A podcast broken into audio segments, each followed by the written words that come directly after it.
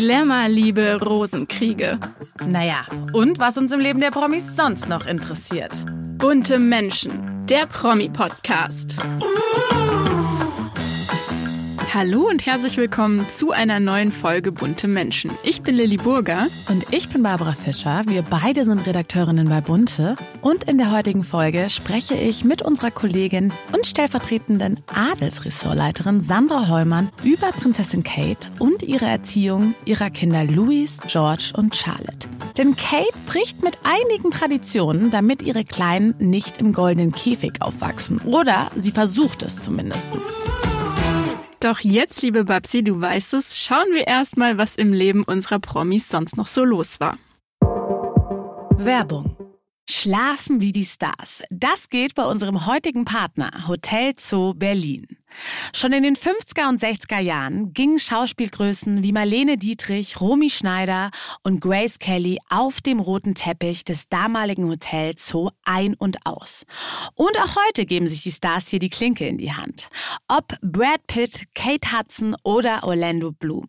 Sie alle haben schon mal im Hotel Zoo Berlin übernachtet und das Grace Restaurant für sich entdeckt. In den exklusiven Zimmern und Suiten wohnt man mit Blick auf den traditionsreichen Kudamm Amsterdam oder schaut über die Dächer von Berlin. Wenn auch ihr eine exklusive Nacht wie ein Star verbringen wollt, dann ist jetzt die perfekte Gelegenheit. Denn mit unserem Code Bunte15 gibt es für euch bis zum 30. April 2024 15% Rabatt auf eure Buchung.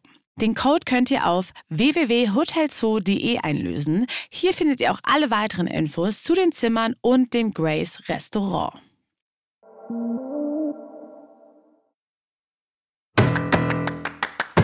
Bunte Spotlight.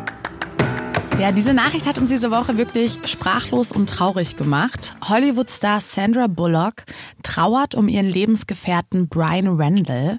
Der Fotograf starb am vergangenen Samstag mit nur 57 Jahren nach einem dreijährigen Kampf gegen ALS. Bis zu seinem Tod war auch gar nicht bekannt, dass er an der unheilbaren Muskel- und Nervenkrankheit litt. Ja, und jetzt weiß man natürlich auch, warum man die beiden gar nicht mehr zusammen in der Öffentlichkeit sah. Es gab ja aufgrund dessen immer wieder Gerüchte, Gerüchte, dass sich das Paar getrennt habe. Doch eigentlich war das Gegenteil der Fall, wie jetzt bekannt wurde, denn Sandra Bullock hatte ihn bis zum Schluss liebevoll gepflegt. Das wird auch in den emotionalen Worten deutlich, mit denen sich Sandra Bullocks Schwester Gesine Bullock Prado jetzt auf Instagram verabschiedete. ALS ist eine grausame Krankheit, schreibt die Konditorin da zu einem wunderschönen Erinnerungsfoto von Brian. Aber es ist ein gewisser Trost zu wissen, dass er in meiner erstaunlichen Schwester und der Gruppe von Krankenschwestern, die sie zusammenstellte und die ihr halfen, sich in ihrem Haus um ihn zu kümmern, die besten Pfleger hatte.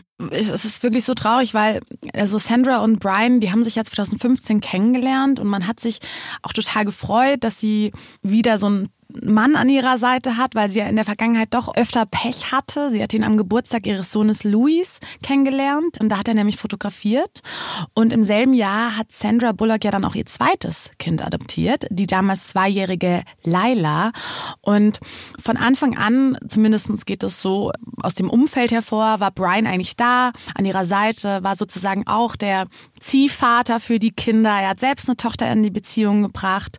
Und ich glaube, den beiden war schnell klar, that's it. Also sie haben ja dann auch echt schnell ihre Liebe öffentlich gemacht. Und Sandra Bullock hat auch damals in einer Talkshow gesagt, ja, ich habe die Liebe meines Lebens gefunden. Und ich brauche eigentlich kein Papier, um eine hingebungsvolle Partnerin und eine hingebungsvolle Mutter zu sein, weil sie ja nie offiziell sozusagen geheiratet hat. Ja, und obwohl sie nie geheiratet haben, ist es wirklich unglaublich tragisch für Sandra Bullock, der man ja so das Glück mit ihm gewünscht hatte nach all ihren gescheiterten Beziehungen und natürlich auch für seine Angehörigen und Freunde.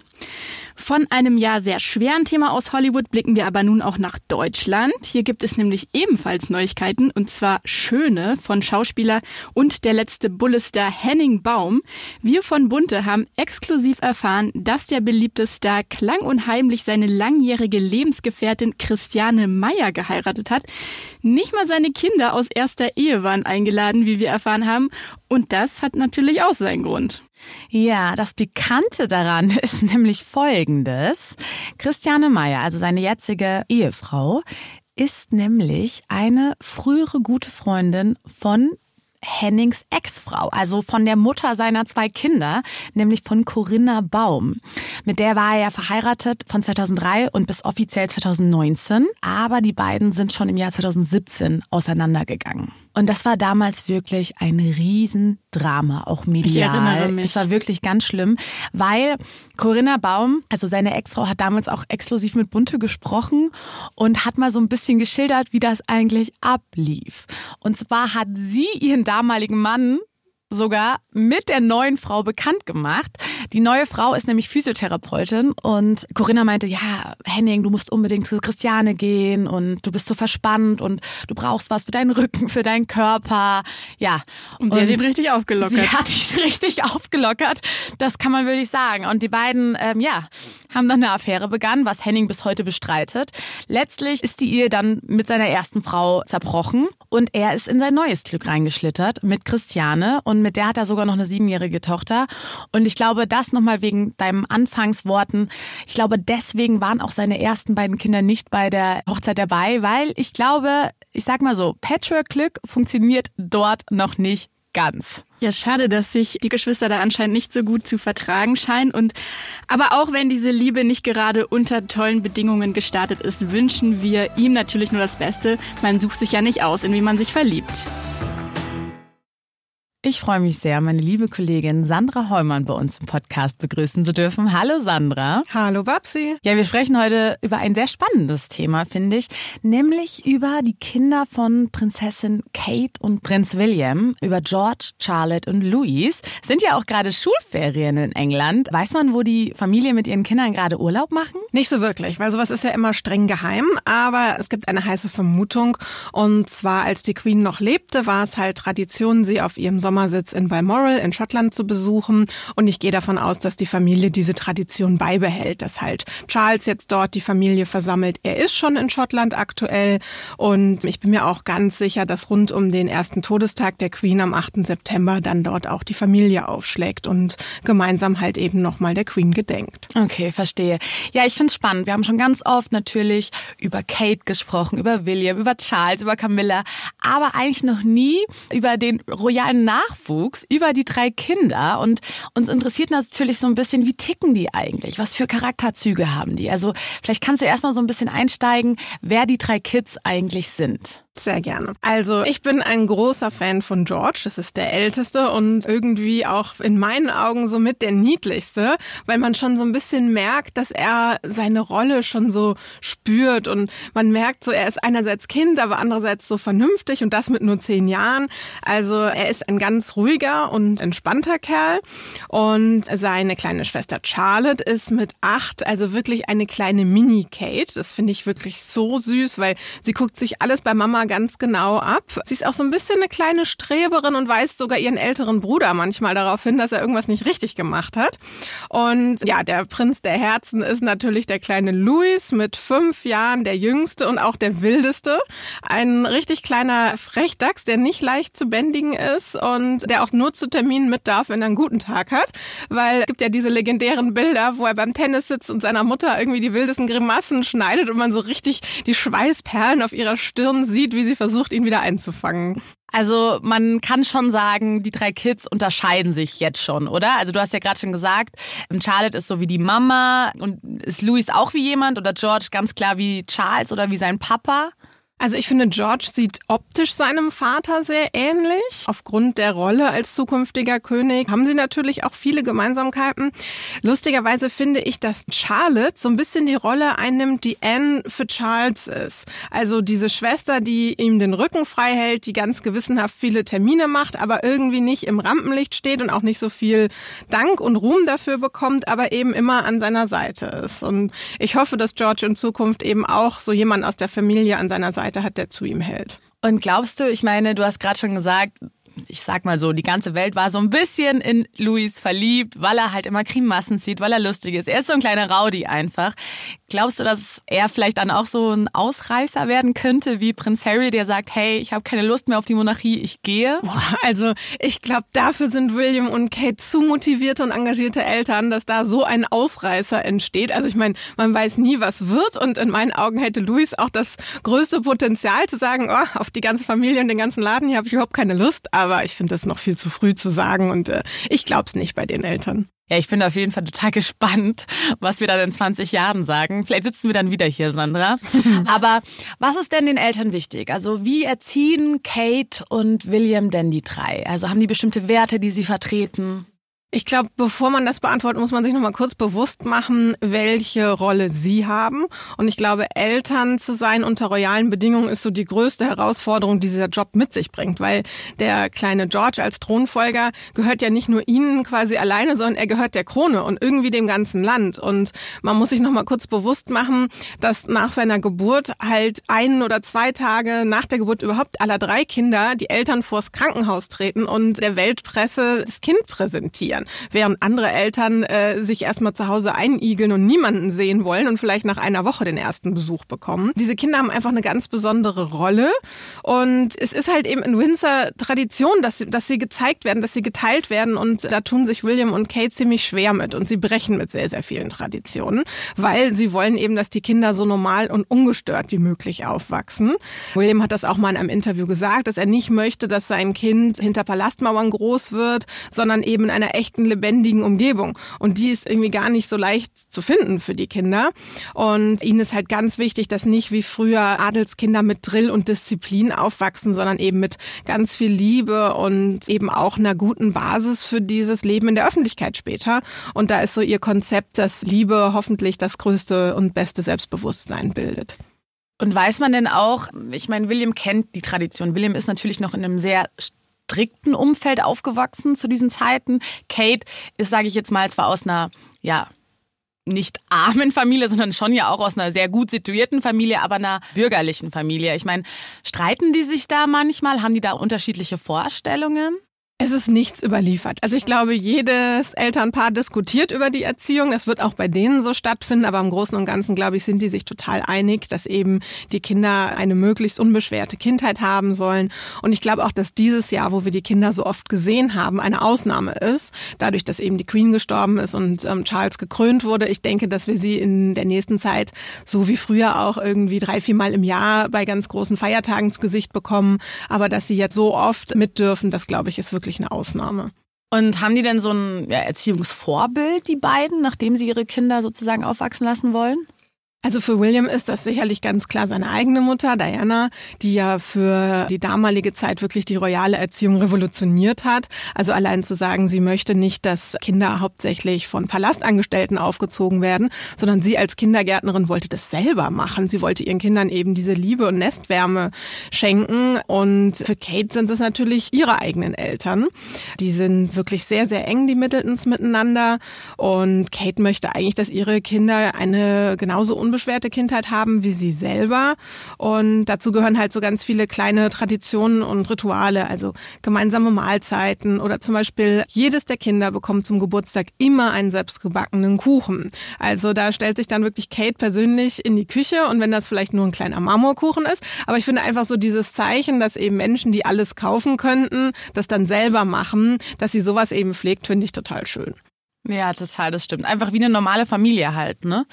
Und haben denn die, du hast gerade schon Kates Eltern angesprochen, haben die denn auch so einen Zugang und oder beziehungsweise einen Einfluss auf die Kinder? Weil ich könnte mir schon vorstellen, dass ja der Großteil sich schon in dem royalen Umfeld abspielt. Gar nicht. Ich glaube, das ist für uns nach außen hin so sichtbar, weil wir natürlich William und Kate mehr mit Charles und Camilla sehen. Aber hinter verschlossenen Palasttüren glaube ich, dass da die Middletons eine größere Rolle spielen. Sie wohnen zum Beispiel auch nur 45 Minuten von ihrem Sitz in Windsor entfernt, sind also direkt um die Ecke und haben also auch einen sehr, sehr engen Bezug zu den Enkelkindern. Und wie groß ist denn jetzt wirklich letztlich der Einfluss von König Charles? Weil irgendwie denkt man ja schon, er hat das letzte Wort. Ich glaube ehrlich gesagt, was die Erziehung der Kinder betrifft, hat er nicht viel zu melden. Also so fleißig und gewissenhaft wie Kate ist und ihre Verpflichtungen gegenüber der Krone wirklich immer tiptop macht. Aber für sie stehen die Kinder an erster Stelle und da lässt sie sich überhaupt nicht reinquatschen. Und dafür, glaube ich, legt sie sich auch mit Charles an. Gab sicherlich Diskussionen darüber, welche Schulen die Kinder besuchen. Und Tradition hat natürlich ein Internat. Und das entspricht natürlich gar nicht ihren pädagogischen Vorstellungen. Deswegen absolut gestrichen. Okay, verstehe. Also ist dieses Bild der perfekten und ordentlichen Familie also immer noch so wichtig für die Monarchie? Irgendwie leider schon, auch wenn es so ein bisschen traurig klingt. Aber gerade nach diesen ganzen Skandalen ist, ist es halt total wichtig, dass die Monarchie weiter besteht. Und das tut sie natürlich nur, wenn man den zukünftigen Thronfolger William für auch fähig hält. Und seine Fähigkeiten als Vater oder als Ehemann werden natürlich auch widerspiegeln, wie ist er als Mensch und kann er ein guter König sein. Also wo auch immer er versagt, auf egal welchem Bereich, man wird es auf seine Fähigkeit als König übertragen ich denke ja irgendwie immer, dass sich sowas verändert, weil es kommt ja auch im Volk eine neue Generation, die ja jünger sind, die lockerer sind, toleranter. Aber irgendwie, was so diese Monarchie angeht, will man doch immer noch dieses Bild bewahren. Ne? Auch ich als Außenstehende, sage ich mal, habe halt diese Vorstellung, wie es sein soll. Ne? Ja. Die Familie ist ja 2022 von London nach Windsor gezogen. Und dann haben die Kinder ja auch die Schule gewechselt. Hat sich da denn dann was verändert auch für die Kinder? Ja, total, weil man muss sich eben vorstellen, in der Stadt haben sie im Kensington Palast gewohnt. Apartment 1a ist zwar nicht in dem Hauptgebäude, was man auch als Tourist besuchen kann, sondern in einem Nebengebäude, aber sobald die aus der Tür treten, stehen da halt Touristen und Fanmassen, die wahrscheinlich auch Royal-Fans sind und deswegen dahin kommen. Das heißt, das war wirklich also ein schöner Wohnsitz, aber auch ein goldener Käfig. Und jetzt leben sie halt ein bisschen mehr auf dem Land. Sie können halt auch vielleicht mal zu Fuß unerkannt ihr Gelände verlassen. Das war vorher halt wirklich unmöglich und das neue Domizil bietet halt der Familie viel, viel mehr Freiheit und auch, ja, ein ruhigeres Landleben im Sinne von, die Kinder drohen nicht gleich vom Verkehr überrollt zu werden, wenn sie aus der Tür gehen. Und die Schule zum Beispiel bietet auch ganz andere Sportmöglichkeiten, was eine Stadtschule nie bieten könnte. Also die Lombrock School, wo sie hingehen, hat einen Cricketplatz, einen Fußballplatz, eine Rugbyanlage, einen Golfplatz mit neun Löchern und einen Indoorpool. Und das sind natürlich Punkte, die Eltern, die Kinder haben, die sich nicht so ganz frei bewegen können, gut, wenn sie in einem geschützten Raum auch schon mal Sport machen können. Und sie haben sich, glaube ich, auch für diese Schule entschieden, weil alle anderen in der Umgebung Umgebung waren entweder Mädchen- oder Jungenschulen. Das wollten sie nicht. Sie wollten, dass die Kinder gemixt gehen und eben auch zusammen, weil das Kosten für die Sicherheit halt auch geringer hält. Weil die Kinder haben natürlich immer Security bei sich und wenn sie an einem Ort sind, ist das natürlich leichter zu bewerkstelligen. Und was ich sehr schön finde, sie fahren die Kinder wirklich so oft es geht persönlich in die Schule und das ist natürlich auch einfacher, wenn sie nur eine Schule ansteuern und nicht drei verschiedene. Aber ich stelle mir das jetzt vor. Ich sitze in meiner Schulklasse und dann kommt ein Prinz und eine Prinzessin rein. Wie läuft das in der Schule ab? Ist dann der Bodyguard während des Unterrichts, sitzt der neben ihm, kriegen die Kinder allgemeine Sonderbehandlung, gehen die in die Cafeteria? Also wie kann man sich das vorstellen? Also ich glaube, dass im Vorfeld die anderen Eltern gebrieft werden, wer da kommt, damit nicht die Überraschung groß ist, wenn dann der kleine Prinz um die Ecke biegt. Aber an sich heißt es, dass sie sie so normal wie möglich behandeln sollen. Also es ist ein Kind wie alle anderen. Und das Schöne ist, Kinder machen da ja zunächst auch erstmal keinen Unterschied und haben vielleicht keine Vorurteile und wissen auch noch nichts über die Royals und ihre Skandale. Also ich glaube, dass sie sehr normal behandelt werden. Der Bodyguard logischerweise nicht neben ihnen sitzt, sondern vielleicht dann eher vor der Türe und dass die Kinder halt auch auch wirklich von dieser ganzen Medienpräsenz, die sie haben, noch gar nichts ahnen. Du hast es ja vorhin schon gesagt. Kate und William versuchen natürlich so gut wie es geht, sich selbst die Zeit für ihre Kinder zu nehmen, die Kinder hinzubringen, Kuchen zu backen etc. Aber die beiden sind natürlich auch oft unterwegs. Ich gehe jetzt mal davon aus, dass sie auch viele Nannies haben, oder? Ja, also natürlich gibt es eine Nanny und das Besondere ist aber, dass sie nicht bei ihnen wohnt. Also ihnen war ganz wichtig, dass in dem Adelaide Cottage auf dem Windsor-Gelände, was sie bewohnen, das ist relativ klein, hat nur vier Schlafzimmer und die Familie lebt wirklich alleine dort, ohne Angestellten. Natürlich gibt es die und auch die Nanny Maria, die seit 2014, also jetzt fast zehn Jahre schon für die Kinder da ist, die lebt in der Nähe in Windsor, genauso die Bodyguards, aber sie wollen eben einen möglichst normalen Familienalltag zu fünft beziehungsweise zu sechst mit Hund Orla haben. Okay, aber wie sieht denn der Alltag von den Kindern aus? Also wie verbringen die denn dann nach der Schule ihre Freizeit?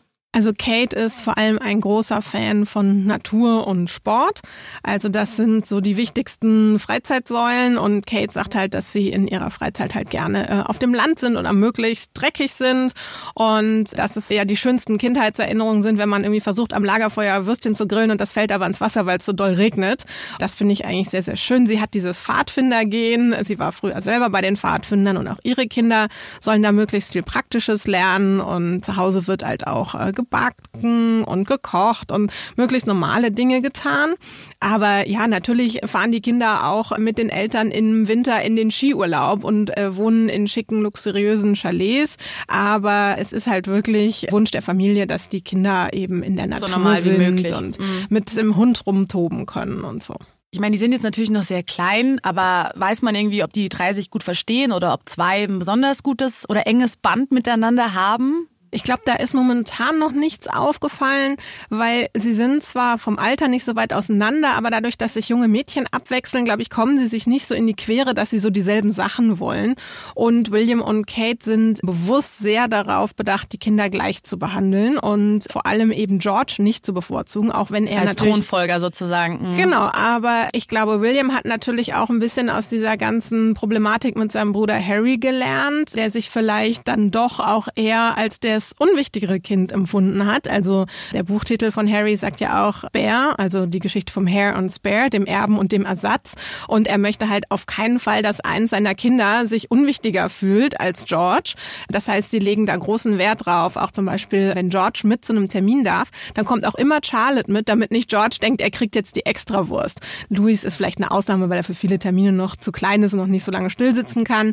Aber wenn Termine sind, darf eigentlich selten George alleine irgendwo hin, es sei denn, es ist jetzt absolut nur sein Traum, wie zum Beispiel Fußball, wofür sich Charlotte jetzt als Tennisfan nicht so sehr begeistert. Ich meine, George ja, wird der zukünftige König. Darf er denn überhaupt ein bisschen frei über seine Zukunft entscheiden, wie jetzt seine nächsten Schritte sind? Jein, also mh, mm, das Endziel ist natürlich festgelegt, ähm, wobei natürlich eben keiner weiß, äh, zu welchem Zeitpunkt das eintritt. Bis dahin ist er relativ frei. Also natürlich muss er auf seine Zukunft vorbereitet werden, aber er darf zum Beispiel studieren, was er möchte. Das durfte sich William auch aussuchen, das darf er. Und es ist sogar jetzt die Thematik, dass er vielleicht sich sogar selber aussuchen kann, ob er überhaupt zum Militär möchte, was bislang immer Tradition war. Stimmt, ja. Aber was William und Kate halt den Jungs wirklich selbst überlassen wollen, ob sie sich danach fühlen. Und wenn er das zum Beispiel nicht macht, wäre das ein Novum. Aber ansonsten geht er natürlich diesen klassischen royalen Weg und er wird wahrscheinlich als nächste Schule dann Eton besuchen, genauso wie sein Vater. Jetzt mal noch eine blöde Frage dazwischen. Zum Beispiel jetzt gerade George, haben die eigentlich so wöchentlich, weißt du das, ob die so Benimmkurse haben oder so, dass sie früh lernen, wie man komplett sich perfekt bei einem großen Staatsdinner oder so benimmt oder bewegt? Weißt du, ob Kann das so ist? Kann ich mir nicht vorstellen. Also ich glaube, dass, dass die Eltern das so spielerisch denen nebenher beibringen, dass sie vielleicht zu fünf Prozent ein bisschen mehr darauf achten, ähm, dass wenn andere Leute da sind, dass sie äh, sich irgendwie gut benehmen können. Aber ich glaube, sie wollen ihren Kindern so wenig Zwänge wie möglich auferlegen. Und solche Dinge kommen dann sicherlich später. Okay, verstehe. Ja, ich meine gut, die Eltern versuchen natürlich jetzt, dass ihre Kinder so normal wie möglich aufwachsen. Aber ich frage mich schon, es klingt so klischeehaft, wissen die drei Kinder überhaupt, wie das reale Leben aussieht? Wissen die überhaupt, wie es ist, in den Supermarkt zu gehen und sagen, hey, kauf mir mal bitte ein bisschen Milch und ein bisschen Kakao? Also haben die da irgendeine Ahnung oder schon was erlebt? Jein, also natürlich, äh, ja, es ist schwer zu vergleichen. Einer normalen Kindheit, wo irgendwie das Kind jeden zweiten Tag mit in den Supermarkt geschleppt wird. William und Kate sind schon sehr bemüht. Sie sollen zum Beispiel auch schon heimlich mit ihnen U-Bahn gefahren sein, damit die Kinder wissen, wie das ist, oder eben auch in den Supermarkt gegangen sein. Aber das, was für andere Kinder normal ist, sind für diese Kinder halt Besonderheiten. Und wie luxuriös ist denn das Leben? Also leben die jetzt so im vollen Luxus, wie man sich's vorstellt, äh, als eine Prinzen oder als Prinzen oder als Königsfamilie? Jein. Also natürlich leben sie in Schlössern, gehen in Schlössern ein und aus. Die Familie ist eine der reichsten des Landes. Das Problem ist aber, sie können es nicht zeigen, weil die Monarchie wird durch den Steuerzahler finanziert und äh, da würde natürlich gleich großer Neid ausbrechen und alle würden denken, sie verschleudern Steuergelder, wenn sie jetzt irgendwie zu protzig leben. Das heißt, sie haben so ein bisschen dieses Schicksal, sie leben diesen Luxus zum einen hinter verschlossenen Türen, dürfen ihn nicht zu sehr zeigen und es ist dann eher so ein, ich nenne es mal, subtiler Luxus, wie dass sie dann halt im Winter nach Mustik in die Karibik fliegen. Aber ich glaube nicht, dass die Kinder jeden Wunsch erfüllt bekommen, alles besitzen, was sie gerne hätten, sondern dass vor allem Kate darauf achtet, dass George, Charlotte und Louis auch noch Wünsche haben und nicht alles für selbstverständlich nehmen. Ja, man stellt sich das ja immer so ein bisschen vor, wie, sage ich jetzt mal, aus alten Filmen, dass jetzt so ein zehnjähriger Prinz George schon eine Black American Express Card hat und überall einfach nur hingeht und sagt, ja, ähm, tausend Bonbons hier, zehn Tafeln Schokolade da. Nee, die Eltern würden ausflippen, ja. auf keinen Fall. Aber so hat man sich als Kind das immer vorgestellt, wenn man selber irgendwie, sage ich jetzt mal, Prinzessin wäre. Ne? Ja, aber äh, ja, ich denke mal, wenn er dann irgendwie 16 oder 18 ist, dann werden sich die Möglichkeiten eröffnen und bis dahin sollten dann William und Kate gute Arbeit geleistet haben, dass er seine Möglichkeiten nicht zu sehr ausnutzt. Das ist einfach herrlich. Wie frei können sich denn die Kinder allgemein auch bewegen, auch wenn sie jetzt älter werden? Weil ich meine, wir haben ja, wir können uns ja alle noch an die Partybilder von Harry von früher erinnern oder von William. Dürfen die überhaupt mal alleine einen Kaffee trinken gehen oder auf ein Date gehen oder sind dann immer sofort die komplette königliche Garde sozusagen dabei? Also sie haben einfach immer Leibwächter und das war ja, glaube ich, auch der größte Sport von Harry und William, diese dann auch mal abzuhängen, um vielleicht irgendwie mal für eine halbe Stunde unbeobachtet im Pub zu sein. Aber an sich sind sie halt so öffentliche Figuren, dass überall, wo sie hinkommen, eigentlich Aufsehen erregen und dass sie das vermeiden wollen. Deswegen glaube ich, dass die Familie zum Beispiel die beste Zeit in dem Zweitwohnsitz haben. Sie haben einen Landsitz, Amer Hall in Norfolk und dort sind sie halt immer an den Wochenenden oder auch in den Ferien und da können sie sich wirklich wirklich frei bewegen. Da sind kleine Dörfchen in der Nähe, da wohnen irgendwie pro Dorf 10, 15 Leute. Die kennen die Royals, die lassen die in Ruhe. Und da kann George dann auch mit dem Fahrrad vorbeiradeln, ohne dass das ganze Dorf sich den Nacken verrenkt und hinterher guckt. Also ich stelle es mir wahnsinnig schwierig vor, allein im Dating-Life später. Ne? Also wie, wie schleppe ich ein Mädchen ab, wenn immer jemand dabei ist? Steht er dann vor der Zimmertür, wenn ich rumknutsche? So, ja, aber ich stelle es mir auch praktisch vor. Also wenn ich einen Sitzen habe, habe ich auch einen Fahrer, der mich nach Hause bringt. Das stimmt. Und man muss nie Angst haben, dass man an irgendeinen Serienkiller gerät, so ein bisschen. Also das kann auch passieren, aber es ist immer jemand da, ne? Ja, und es gibt ja auch irgendwie die lustigsten Legenden darüber, dass zum Beispiel der Buckingham Palace so verschiedene Geheimgänge hat, auch in irgendwelche äh, coolen Clubs von London, wo du dann sozusagen unterirdisch um fünf Ecken durch quasi die Kanalisation dann wieder irgendwie nach Hause kommst, wo du weißt, ah, okay, cool, bei Oma im Palast, da war doch immer ein Zimmer, welchen Schädel hab. Ach, wie gerne würde ich einmal Mäuschen spielen. Ja, ich auch. Und da ein bisschen mit dabei sein. Es ist wirklich ein Traum. Beziehungsweise nicht ein Traum für die unbedingt, aber ein Traum für Außenstehende. Gut, jetzt sind sie ja schon zu fünf, die Familie. Aber irgendwie hat man ja immer mal wieder das Gefühl gehabt, Kate hätte doch noch gerne ein viertes Baby. Also glaubst du, dass sich die Familie noch vergrößert? Nicht wirklich. Also man sieht, dass Kate Babys liebt. Also sie hat wirklich Herzchen in den Augen, wenn sie irgendwie Babys hat und hat da auch keine Berührungsängste, äh, die bei Terminen fremde Kinder auf den Arm zu nehmen. Und auch William scherzt schon immer, ist schon so wie so ein Running Gag zwischen dem Paar, so, oh nein, Baby, zeig das nicht meiner Frau, sonst will die auch noch eins. Also da scheint auf jeden Fall Kate eher die treibende Kraft zu sein und William derjenige, der sagt, oh nee, also danke. Ich denke aber wirklich ernsthaft, dass sich die Fragestellung mit dem Tod der Queen jetzt erledigt hat, weil sie dadurch halt in der royalen Hierarchie aufgerückt sind und viel mehr Termine und Verpflichtungen haben. Und ich glaube, wir werden uns in Zukunft weiterhin mit George, Charlotte und Louis amüsieren und es wird keiner mehr dazukommen. Ja, wir sind auf jeden Fall extrem gespannt, wie die beiden sich oder wie die drei sich entwickeln und ja, wie sie erwachsen werden. Ich hoffe für George, kann ich nur ganz klar sagen. Ist jetzt echt gemein, wenn ich das sage, mhm. aber ich sag's trotzdem. Ich hoffe, dass er nicht das Gen seines Vaters hat und die Haare ihm alle ausfallen, sondern dass er ja im Alter auch noch so süß und volles Haar hat. Aber wir sind gespannt, was passiert. Sandra, vielen Dank für deine Zeit. Danke, dass du uns so einen tollen Einblick in das Leben ja, von den Royal Kids gegeben hast. Sehr gerne, es war mir ein Fest. Werbung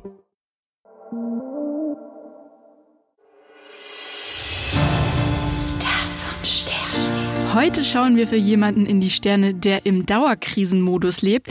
Die Rede ist von Fürst Albert von Monaco, 65 Jahre alt. Fast jede Woche gibt es Berichte, die ihn und seine Ehefrau Charlene in ein schlechtes Licht rücken. Dabei geht es um Korruption, Schwierigkeiten in der zwölfjährigen Ehe des Fürstenpaares, ein weiteres mögliches uneheliches Kind, ausschweifende Partys und frühere Liebschaften des Landesvaters. Jetzt sollen einige Männer aus dem Bekanntenkreis Alberts ihr Schweigen darüber brechen weil sie zum einen sauer sind, dass sie von Albert kürzlich entlassen wurden. Zum anderen ermittelt jetzt aber auch die Justiz gegen einige ehemalige Berater und das heißt, dass auch Albert Gegenstand der Ermittlungen ist. Und so könnten jetzt aus Gerüchten erwiesene Tatsachen werden. Deshalb natürlich die Frage, steht das Universum Albert in der drohenden Katastrophe beiseite? Albert Alexandre Louis Pierre Renier Grimaldi hat am 14. März Geburtstag und ist damit von Sternzeichen Fisch. Und für die gilt im August der Kommunikationsplanet Merkur und der Handlungsplanet Mars stehen im gegenüberliegenden Sternbild Jungfrau und erhellen damit den Sektor Ehe und Beziehungen. Albert könnte diese Phase also nutzen, um vor allem auf Charlene zuzugehen und ihr über all seine vergangenen Beziehungen reinen Wein einzuschenken. Das geteilte Wissen hilft mit Sicherheit, als Team nach außen hin stark zu bleiben. Außerdem befindet sich der nördliche Mondknoten derzeit im Widder, also im Sektor des Selbstwertgefühls der Fische, weshalb Albert eine persönliche Weiterentwicklung gelingen kann, wenn er an das Gute an sich glaubt. Unser kosmischer Tipp an den berüchtigten Albert also, eine Liste anlegen mit all den guten Taten, die er bereits vollbracht hat, falls in Kürze die negativen Schlagzeilen und unangenehmen Konfrontationen auf ihn einprasseln werden, kann sie ihm helfen, sich die eigene unverdorbene Seite vor Augen zu führen und daraus Kraft zu schöpfen.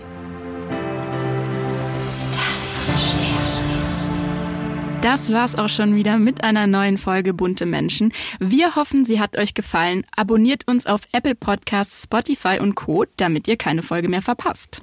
Und hinterlasst uns unbedingt eine Bewertung. Darüber würden wir uns mega freuen. Und ja, wenn ihr irgendwelche Anregungen oder Wünsche habt zu einem bestimmten Thema oder vielleicht auch zu einem prominenten Gast, dann schreibt uns einfach entweder per Mail an buntemenschen.burda.com zusammengeschrieben oder per Direct Message an unseren Instagram-Kanal an bunte-magazin. Wir freuen uns auf nächste Woche. Und jetzt noch unser Podcast-Tipp für alle, denen ihre Fitness, ein gesunder Körper und Geist wichtig sind. Bei Auf Herz und Nieren sprechen renommierte Ärzte, Ärztinnen und Forscher über neueste Behandlungsmethoden, Forschungsergebnisse und geben praktische Tipps für den Alltag. Jeden zweiten Mittwoch neu. Auf Herz und Nieren. Jeden Donnerstag. Bunte Menschen, der Promi-Podcast.